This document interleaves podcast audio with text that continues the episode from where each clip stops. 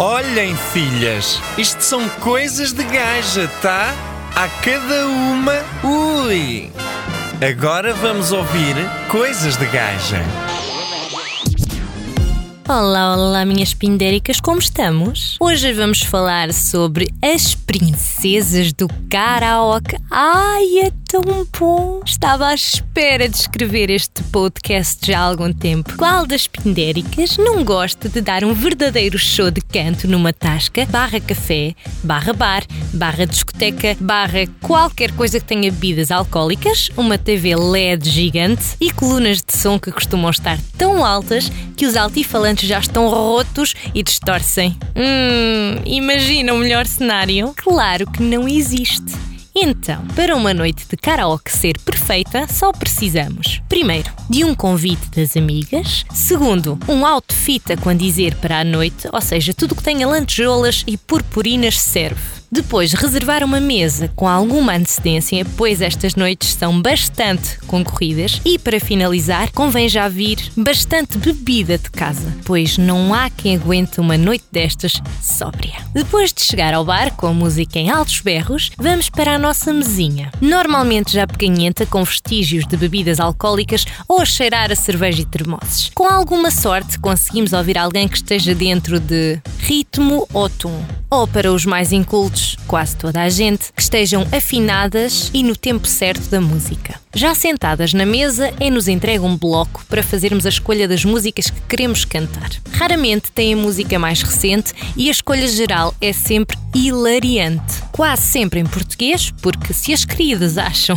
que já existe pessoal a cantar barra falar mal o português, nem queiram imaginar o inglês. É tenebroso. A escolha passa sempre pelas mesmas músicas. Os reis da noite são os Paulos, já repararam? Ora, vai um Marco Paulo, ora vai um Paulo Gonzo, ora vai um Paulo de Carvalho. E com um bocadinho de sorte, ouvimos a parte feminina da coisa. Por exemplo, uma Paula Fernandes. E o empenho que metem nisto é uma coisa assombrosa. Normalmente nem segurar nos microfones, sabem? Mas meninas, não é difícil. Basta imaginarem que o microfone é outra coisa. Uma dica: nunca tapem a parte de cima do microfone com a mão. Faz feedback e abafa o som. Eu entendo, isto é chinês para a maioria, mas com jeitinho e dedicação vocês conseguem. Quem não?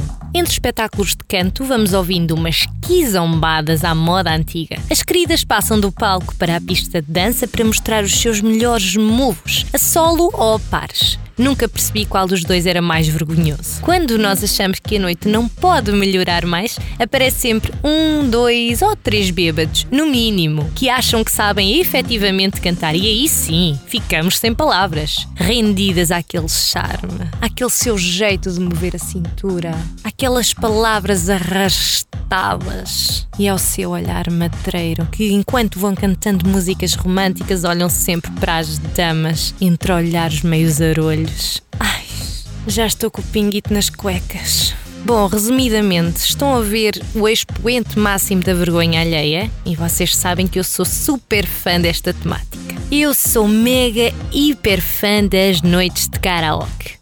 Existe melhor coisa que este show mirabolante? Epá, é que nem o circo, nem o Salvador Martinha, nem o Rui Sinel de Cortes têm tanta piada. Não dá, não dá mesmo.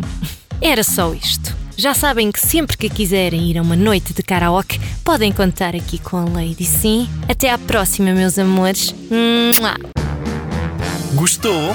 Foi bom, não foi? Pode ir sempre recordar no nosso podcast.